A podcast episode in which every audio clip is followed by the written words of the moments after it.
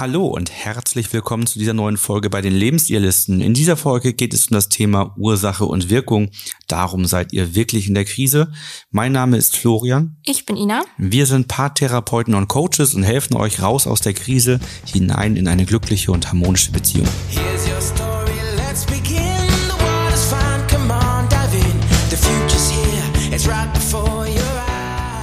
In dieser Folge geht es um Ursache und Wirkung und wir wollen einmal schauen, was wirklich die Gründe sind, warum Paare in der Krise sind und was Paare vielleicht selber denken, was die Gründe sind und wollen euch ein bisschen mitnehmen in unseren Coaching-Alltag. Fangen wir gleich mal mit der ersten Frage an. Warum wird Wirkung und Ursache häufig verwechselt bei der Suche nach einer Lösung oder nach einer Veränderung? Ja, die Paare spüren einfach ja jetzt äh, eine Wirkung und überlegen sich, woran kann das liegen und nehmen häufig Themen, die auf den, wir sagen dazu, oberen Ebenen liegen. Wir haben so ein System mit sieben Ebenen. Das nennen wir auch die Ebenen der Veränderung und auf diesen Ebenen kann man eben Dinge verändern. Und die meisten Paare schauen auf den Ebenen Umgebung, Fähigkeiten und Verhalten. Das sind so die drei ersten, wo man hinschaut. Also fehlen mir Fähigkeiten, um vielleicht ähm, Konflikte gut zu lösen, was auch eins der Probleme tatsächlich dann ist. Aber da schaut man dann häufig bei den Fähigkeiten eher auf die Kommunikation allgemein. Dann Verhalten, ne, da wird dann einfach geschaut, welches Verhalten ist da und äh, das ist vielleicht noch nicht so gut oder das stört mich, aber woher das dann kommt, dieses Verhalten, das hinterfragt man dann vielleicht nicht so genau oder die Umgebung, ja, dass man schon sagt, Mensch, der Job ist zu herausfordernd, zu viel Reisen oder dies stört mich, das stört mich, Freunde, da ist was. Also da hat man dann viele Dinge auf Umgebungsebene, aber die tiefer liegenden Ebenen, wie zum Beispiel die Überzeugung, also Glaubenssätze, die man hat über andere und die Welt, die Identitätsebene, also was denke ich von mir selbst, ne, glaube ich von mir selbst, dass ich gut darin bin, Konflikte zu lösen, Kompromisse stimmig zu finden und so weiter. Was ist mein Sinn im Leben? Welche Ziele haben wir als Paar und nicht einzeln? und habe ich ein stabiles Fundament, also die Systemgesetzebene. Das sind die Ebenen, auf denen die Ursachen viel häufiger liegen, aber Ebenen, mit denen wir eben meistens nicht so gut gelernt haben zu arbeiten. Also das ist weder Bestandteil in der Schule, damit zu arbeiten, noch ähm, haben die meisten das von uns, von unseren Eltern gezeigt bekommen, wie man auf diesen Ebenen etwas verändert und damit arbeitet oder auf diesen Ebenen zumindest mal die Ursache sucht. Und das ist die das häufige Problem, warum Paare dann äh, auf der Suche nach der Ursache sich immer wieder eigentlich bei Wirkungen im Kreis drehen, aber nie wirklich an die richtige Ursache rankommen. Und dann kommt noch hinzu, wenn sie sie finden, die Ursache, dann ist meistens die Frage, wie löst man das Ganze denn jetzt? Genau, also ich bin ja im Leid drinne, also merke die Wirkung, merke, okay, irgendwie läuft das seit längerem unserer Beziehung nicht gut. Jetzt bin ich im Leid, ich bin traurig, wütend, ich denke an Trennung, ich fühle mich nicht mehr wohl. Und dann ist es, glaube ich, das, was du meinst, so diese typischen Reflexionsgespräche, die man vielleicht dann untereinander führt, dass man auf der Suche ist nach Gründen. Und manche Paare berichten ja auch, dass diese Gespräche sich eigentlich ganz gut anfühlen, dass man so alles auf den Tisch kommt, dass man näher zusammenrückt und auch dass man erste Gründe vielleicht sogar findet oder erahnt. Aber dann ist immer das Problem, wie du schon sagst, was macht man damit? Das wollen wir uns gleich mal ansehen, ne? Genau, da kommen wir nämlich gleich zur zweiten Frage. Was sind typische Ursachen, an denen die Paare häufig nicht selbst denken? Na, grundsätzlich kommen ja viele Paare mit dem Thema, die Kommunikation läuft nicht so gut erstmal. Mhm, der Klassiker. Na, wir, wir streiten. Aber das ist eben die Wirkung, dass man streitet und die Kommunikation nicht gut ist. Das ist eben häufig nicht die Ursache. Das heißt, es reicht meistens nicht, dass man lernt zu kommunizieren oder anders zu reden. Das ist auch Bestandteil der Coachings und manchmal ist das tatsächlich auch die Ursache, dass jemand über die Metaprogramme nicht Bescheid weiß, also man nicht weiß, wie man selber da so tickt und wie der andere tickt und dadurch hat man sehr viele Missverständnisse, die dann zu unguten Gefühlen führen. Das ist aber nicht die häufigste Ursache. Meistens liegt die Ursache dann tiefer wenn wir uns die verschiedenen Ebenen angucken, dann ist tatsächlich, wenn wir jetzt erstmal die Fähigkeiten uns anschauen, die fehlende Konfliktlösungskompetenz ein, eine häufige Ursache. Das heißt, ähm, Paare wissen oftmals nicht, wie man einen Konflikt, einen Streit, ein ungutes Gefühl, eine emotionale Verletzung nachhaltig auflöst. Ja, so dass es beiden wieder gut geht. Ja, vielleicht kennt ihr das auch. Ihr habt euch schon mal bei dem anderen für etwas entschuldigt und das ist irgendwie gar nicht richtig angekommen. Der hat das irgendwann bei einem größeren Streit so als Rundumschlag wieder auf den Tisch gepackt, wobei man doch dachte, Mensch, dafür habe ich doch längst Verantwortung übernommen, das habe ich gesehen, mich entschuldigt, aber das hat gar keine Wirkung gemacht.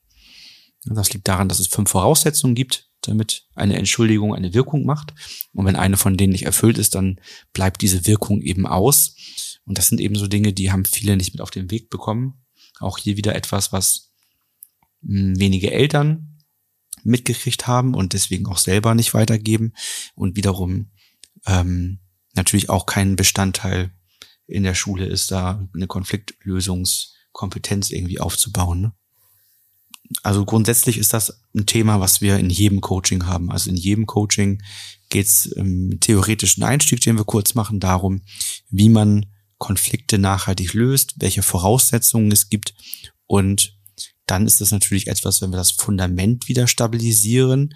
Das heißt, die, die Risse, die dadurch emotionale Verletzungen entstanden sind, die Instabilität, dass wir die gemeinsam aufarbeiten. Und in dieser Aufarbeitung findet ja sozusagen das Training statt, wo man regelmäßig eben lernt, wie man emotionale Verletzungen richtig ausspricht und der andere Verantwortung übernehmen kann. Ja, also das ist eigentlich was, was in jedem Coaching mehrmals stattfindet. Was ein weiterer Punkt ist, den wir sehr häufig haben, ist das Thema stimmige Kompromisse finden. Mhm. Also viele Menschen gehen faule Kompromisse ein. Ne? Was meinst du damit? Genau, erstmal fehlt vielen diese Differenzierung. Was ist ein stimmiger Kompromiss, was ist ein fauler Kompromiss, sondern man geht erstmal davon aus, wenn man einen Kompromiss gefunden hat, hätte man sich geeinigt. Das hat man auch typischerweise auf Sachebene, ne, dass man sich geeinigt hat, in welchem Restaurant man essen geht, welchen Urlaub man macht, welches Haus man kauft, in welche Stadt man zieht.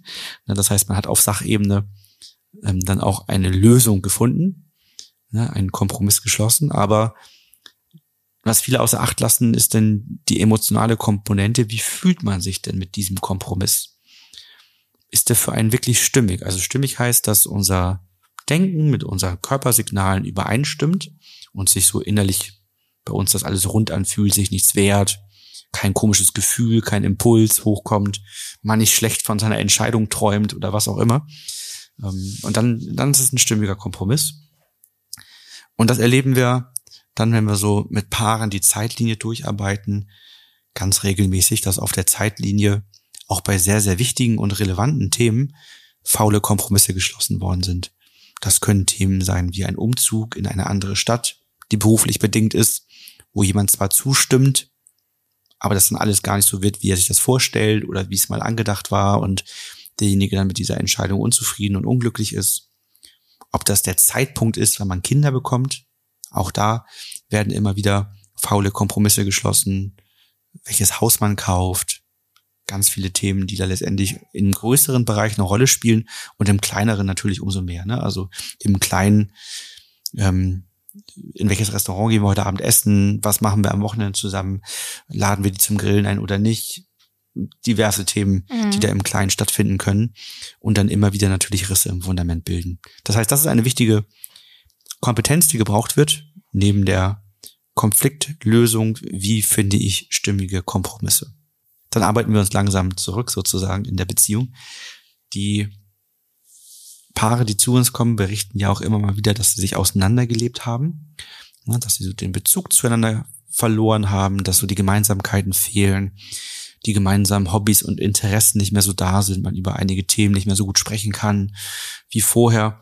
Und da liegen die Ursachen recht häufig einerseits in der Rollenaufteilung, die dann stattfindet, dass dann, wenn Kinder auf die Welt kommen, eine sehr strikte Rollentrennung auf einmal passiert und mhm. typischerweise ja immer noch die Frau für die Kinder zuständig ist und in Teilzeit arbeitet und der Mann in Vollzeit arbeitet und auch so werden dann häufiger die Bereiche aufgeteilt. Also ich habe in vielen Coachings immer noch, dass der Mann vollständig für den Garten und Reparaturen zuständig ist und die ja. Frau für den Haushalt.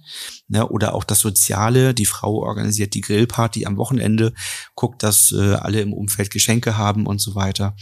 Und äh, diese strikte Trennung führt dazu, dass man eben sich verliert. Das ist so ein bisschen wie im Unternehmen. Da weiß vielleicht manchmal derjenige, der in Abteilung A arbeitet, auch gar nicht, was der in Abteilung B macht. Mhm. Ne? Die, die, Weil die Aufgaben aufgeteilt die sind. Die Aufgaben sind aufgeteilt, das ist strikt getrennt, es gibt wenig Überschneidung, es gibt Verantwortungsbereiche, ne, und dann, dann ist man da raus, ne? Und dann kommt nämlich der zweite große Baustein dazu, der zum sich auseinanderleben führt, dass die Kommunikation fehlt. Man kann ja auch die Rollen trennen, das ist ja gar nicht grundlegend so schlimm, wenn man trotzdem in einen gemeinsamen Austausch geht. Mhm. Also wir nennen das eigentlich, dass man die Aufgaben aufteilt, aber die Verantwortung weiterhin teilt.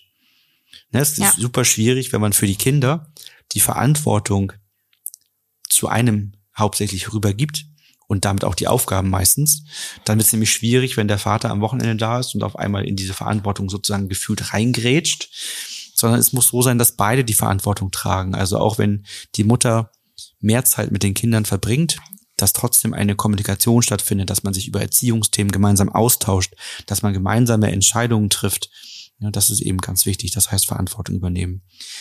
Und so passiert es eben, dass im Laufe der Jahre jeder so seine Werte ein wenig verändert, neues Wissen bekommt, vielleicht auf der Arbeit hm, neue Berufsfelder entdeckt, neue Menschen kennenlernt, andere Hobbys ausprobiert und hm, wenn man sich da dann eben in der Kommunikation nicht mitnimmt, dann kann es passieren, dass der eine halt nach links läuft und der andere nach rechts läuft und irgendwann fragt man sich, warum stehe ich denn hier auf einmal auf meinem Platz ganz alleine? Hm? Fallen dir noch weitere Ursachen ein, die häufig auftreten? Ja, wir können dann noch einen Step weiter zurücktreten in der Beziehung und sind beim Beziehungsstart. Da sind auch sehr viele Paare äußerst verblüfft, ähm, wie früh eigentlich die Krise begonnen hat. Also erstmal äh, wann, wann heißt das, wann, wann ist das in der Krise ist immer so ein Punkt. Also viele haben das Gefühl dann, ja, das läuft nicht ganz so rund und hm, ein bisschen unzufrieden. Dann passiert vielleicht, dass einer fremd geht und auf einmal sagt das Paar, wir sind in der Krise. Mhm. Und wenn mhm. sie dann anfangen zu reflektieren, überlegen, ja, wo hat das begonnen? Seit wann geht's uns denn nicht so gut? Dann merken viele Paare, oh, wir sind eigentlich schon seit zwei, drei, vier Jahren in der Krise. Na, eigentlich geht's schon, schon viel länger nicht so richtig gut. Das haben wir nur durch den hektischen Alltag und die ganzen Aufgaben und Projekte, um die wir uns kümmern, haben wir das verdrängt. Das heißt, damit geht's schon mal los, ne, dass eigentlich so dieser Start der Krise viel früher ist, wo man viel intensiver sich um die Beziehung kümmern könnte und damit eben diese ganzen Folgen verhindern könnte. Und dann, wenn wir das Fundament aufarbeiten und in der Beziehungszeitlinie beginnen, dann sind viele Paare verblüfft, wo die erste Verletzung zu finden ist, die ungeklärt geblieben ist denn die ist regelmäßig in den ersten drei Monaten der Beziehung. Mhm.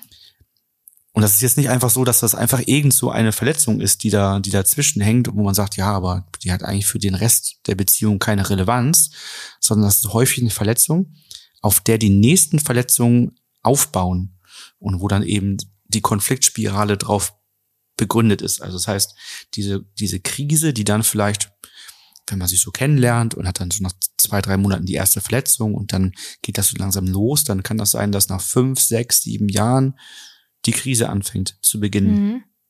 Also dieses Thema mit diesem verflixten siebten Jahr, das ist das verflixte sechste Jahr? Nee, siebte, ja. Ja, siebte, ja. ne? Genau. Also die, diese Krise mit diesem, ähm, oder dieses Sprichwort mit dem verflixten siebten Jahr, das hat ja jetzt irgendwie keinen richtigen Aberglaube, würde ich sagen, sondern das ist ja eher so ein Gefühl, wo ich sagen würde, so eine richtige Konfliktspirale, die braucht eben fünf, sechs, sieben Jahre, bis die sich aufbaut, sodass man sich echt in der Krise fühlt und sagt, jetzt trennen wir uns. Also außer natürlich, man hat vorher gar keinen richtigen Match gehabt und das mhm. trennt sich innerhalb von den ersten zwölf Monaten oder 24 Monaten, weil man sagt, boah, wir sind an verschiedenen Punkten doch völlig unterschiedlich oder wir haben eben Entscheidungen, die wir für unser Leben treffen wollen, wo wir völlig unterschiedlich sind und die nicht tolerierbar sind. Ne, wenn einer Kinder will, einer nicht zum Beispiel, oder einer sagt, ich möchte in Amerika arbeiten und dann sagt, auf keinen Fall wandere ich aus. Mhm. Ähm, und das ist so stark verankert, dann trennt sich das vielleicht früher oder wenn schon die, die Konflikte viel früher auftreten. Aber so grundsätzlich braucht das eben seine Zeit, bis sich das aufbaut. Ja, das sind häufig so vier, fünf, sechs, sieben Jahre. Und dann braucht es meistens eben nochmal so zwei bis fünf Jahre, bis dem Paar bewusst wird, ah, wir sind echt in der Krise und das ist mhm. gerade echt nicht mehr schön. Ne? Das heißt, der Beziehungsstart ist da häufig eine Ursache, wo Paare gar nicht so hingucken und verblüfft sind. Und dann haben wir das Letzte, was eben auch sehr, sehr häufig das ist, was überhaupt dazu führt, dass man am Anfang der Beziehung diese Konfliktspirale in Gang setzt und das innerhalb der Beziehung so stattfindet. Das sind die Prägungen aus der Kindheit und aus vorherigen Beziehungen. Mhm. Also ganz oft, wir sagen dazu immer, ist jemand nicht ausgeglichen, kraftvoll, nicht stark genug. Das heißt, der bringt dann eben mit seinem Fundamentanteil, den er in die Beziehung hineinbringt, schon Themen aus der Kindheit und aus vorherigen Beziehungen mit, die unverarbeitet sind. Die müssen einem ja aber auch erstmal bewusst sein, ne? dass man sie hat. Die, die sind, würde ich sagen, wahrscheinlich vielen nicht so bewusst oder ja. zumindest ist vielen nicht bewusst, dass das sich auf die Beziehung hinderlich auswirkt.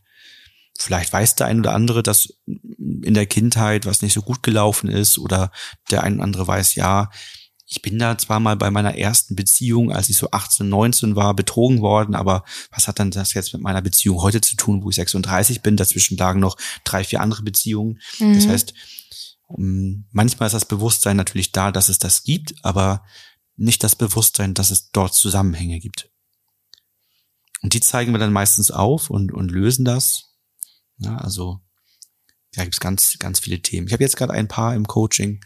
Da ist das zum Beispiel so, dass sie eben gekommen sind mit dem Thema, die Kommunikation ist nicht gut. Ja, wir reden aneinander vorbei, finden da nicht auf einen Nenner. Und letztendlich ist es nicht die Kommunikation. Klar mündet das da irgendwo, aber die Hauptursache ist ein innerer Antreiber, das heißt, ähm, entstanden aus einem Mangel an Liebe und Anerkennung aus der Kindheit, was dafür sorgt, dass er beruflich äußerst engagiert ist und sich darüber sehr viel Anerkennung holt. Ähm, und das ist natürlich etwas, was einfach Zeit, Raum, Energie nimmt, die in der Beziehung nicht mehr zur Verfügung steht und wodurch auch die Kommunikation erschwert ist in verschiedenen Bereichen, weil eben die Haltung dazu völlig unterschiedlich ist. Jetzt hattest du ja schon ein paar Punkte genannt, ähm, wo man sagen kann, das sind so typische Ursachen. Wie kann man denn vielleicht dem vorbeugen? Also ausführlich antworten wir auf diese Frage in der nächsten Folge. Das ist nämlich die Folge Konfliktprävention in der Beziehung. So könnt ihr Konflikte vermeiden. Ja, da ist durchaus einiges an Inhalten drin, wie man Konflikten eben vorbeugen kann, so dass sich diese Konfliktspirale gar nicht erst so intensiv aufbaut. Grundsätzlich ist es so, dass das wichtige Bausteine sind, ähm, dass man erstmal so innere Ruhe, Frieden mit sich selbst und der Kindheit und den Eltern findet. Also wenn man das als Basis hat, das kann über ein Coaching passieren, das kann über Selbstcoachings passieren, das kann sein, dass man Bücher liest, über Podcast-Folgen, YouTube-Videos und Co. dahin findet, dass man sagt, Mensch, das bekomme ich hin. Ähm, wenn das intensiver ist, was man da erlebt hat, wenn der Mangel größer ist, wenn Urvertrauen fehlt, wenn Sicherheit, Liebe, Anerkennung ausgeprägter fehlte, dann ist es häufig ein Thema, was bei uns im Einzelcoaching stattfindet, wo man natürlich auch in die Psychotherapie gehen kann, um die Dinge aufzuarbeiten ansonsten. Das heißt, ich glaube, man, man könnte bei, könnte häufig viel früher angesetzt schon in eine Therapie hineingehen. Ja, ist natürlich so vom Gesundheitssystem ein bisschen schwierig, weil wir eigentlich so viele Menschen haben, die eine Psychotherapie gerne machen möchten, weil es ihnen mhm. wirklich schlecht geht und wir haben so schon zu wenig Therapeuten. Wenn man dann noch sagt, naja, mir geht's eigentlich ziemlich okay, aber meine Beziehung läuft nicht so rund und ich sehe Ursachen der Kindheit, die ich aufarbeiten möchte, da ja, da ist man wahrscheinlich Platz, Platz Nummer so, ne? 374. Denke ich. Sehr ne? lange. das, das wäre etwas und dann natürlich das Lernen, wie man Konflikte nachhaltig löst, wie man, kom, ähm, wie man Kompromisse ähm, schließt, die stimmig sind, wie man mit diesem ganzen System Entscheidungen finden arbeitet, Sprachen der Liebe lernen. Also das heißt, eine glückliche und harmonische Beziehung zu führen, ist eben, wie gesagt, etwas, was viele Eltern nicht vorleben konnten, weil sie selber eben die Fähigkeiten nicht so hatten. Mhm. Die haben das Beste getan, was sie tun konnten, ja, aber haben eben dort nicht ausreichend genug gewusst, wie es geht. Und dann haben wir das, wir, wir machen das natürlich nach. Das ist die erste Beziehung, die wir kennengelernt haben. Das heißt, wir müssten das lernen, kann man bei uns im Kurs zum Beispiel machen. Ne? Wir haben ja einen Videokurs, ähm, wo man genau das lernen kann, ne? 26-teiliger Videokurs, wo man eben lernt, ähm, wie finde ich meine Prägung, wie kann ich Prägung auch lösen zu einem gewissen Maße. Ne? Das geht natürlich im Selbstcoaching nicht alles, aber wie können wir Konflikte in Beziehungen finden, lösen, das Fundament stabilisieren. Ähm, Sprachen der Liebe ist ein Baustein. Ähm, Kompromisse finden ist ein Baustein, Entscheidungen stimmig treffen ist ein Baustein. Also ganz viele Bausteine haben wir dort in diesem Videokurs integriert. Ja, ansonsten ähm, würde würd ich äh, tatsächlich immer dazu übergehen zu sagen, wenn unser Kind erwachsen ist, haben wir sicherlich auch wir das Beste getan, was wir tun konnten. Das wird nicht ausbleiben, dass auch da vielleicht die eine andere Prägung hängen geblieben ist und er sagt, bei dem und dem Punkt, da fühle ich mich so wohl, das kann ich sehen, ihr habt das Beste gemacht, was ihr tun konntet, aber die Erkenntnisse gehen ja auch weiter. Mhm. Ne, wenn er in einigen Jahren dann irgendwann mal erwachsen ist, dann haben wir neue Erkenntnisse über Psychologie, über Pädagogik, über ähm, das Wohlbefinden, wie man die ersten zehn Jahre von Kindern noch besser gestaltet, was wir heute vielleicht noch gar nicht beachten konnten. Das heißt, ähm, ich würde immer dazu tendieren, meinem Kind zu ermöglichen, dann ins Coaching zu gehen oder vielleicht in eine Psychotherapie zu gehen und zu sagen, Mensch, da sind einige Themen und ich wäre immer offen, als äh, Elternteil das mit zu begleiten und zu sagen, wenn du dort Themen hast, weil die machen das ja ganz viel, dass man es innerlich löst und die Eltern nicht dabei sind, wenn es so Prägungen sind, dann wäre ich immer dafür zu sagen, wenn, wenn du Themen hast, du das im Coaching oder wo auch immer lösen möchtest oder du es auch mit mir direkt besprechen möchtest, sprich mich an, ich bin bereit, Verantwortung zu übernehmen. Du brauchst das nicht alleine für dich irgendwie lösen, sondern ich komme mit und ich übernehme Verantwortung für das, was, was ich eben nicht ausreichend hinbekommen habe. Ja. Ne? Weil ich habe ja immer in bester Absicht gehandelt, habe aber vielleicht manchmal nicht, nicht, habe manchmal vielleicht trotzdem eine Verletzung gemacht. Mhm. Ähm, und vielleicht konnte das als Kind mit mir noch nicht lösen, vielleicht erst später, wenn er was reflektiert. Und da eben diese Offenheit zu haben. Das heißt, das ist jetzt vielleicht nichts, was ich dann für mich tun kann, sozusagen, aber wie ich sozusagen diesen, ähm, dieses Weitergeben unterbrechen kann und dafür sorgen kann, dass unsere Kinder und Nachfahren besser lernen, Konflikte zu lösen, Prägung zu erkennen, zu lösen, also die Ursachen besser sehen können. Ja, wenn das Thema, wir haben, guck mal, wir haben gar keine Wärmepause zwischendurch gemacht. Das, wir waren so im Flow heute, oder ich. also wenn dich das Thema interessiert hat und äh, dann ist die nächste Podcast-Folge vielleicht genau das Richtige für dich. Konfliktprävention in der Beziehung, so könnt ihr Konflikte vermeiden. Insgesamt haben wir natürlich zu dem Thema Konflikte lösen, Prägung, Wirkung, Ursache, ähm, verschiedene Coaching-Fälle schon diverse Podcast-Folgen aufgenommen, auch unser Videokurs, einmal der kostenlose 5x5-Kurs mit fünf Videos, aber auch dann der große, äh, der auch neuer ist und äh, nochmal wesentlich äh, besser aufgesetzt wurde als der 5x5-Kurs, ist sehr empfehlenswert ähm, um da diese Kompetenzen aufzubauen. Und wir haben einige Paare, die dann nach diesem Kurs eben ins Coaching gehen. Da sparen wir uns den theoretischen Einstieg, ähm, sprechen sofort eine Sprache bei vielen Themen und kommen viel, viel effektiver durch, um dann entsprechend das Fundament wiederherzustellen. Ansonsten freuen wir uns sehr, wenn du unsere nächste Folge hörst und wünschen dir ein paar schöne sonnige Tage und bis bald. Bis dann.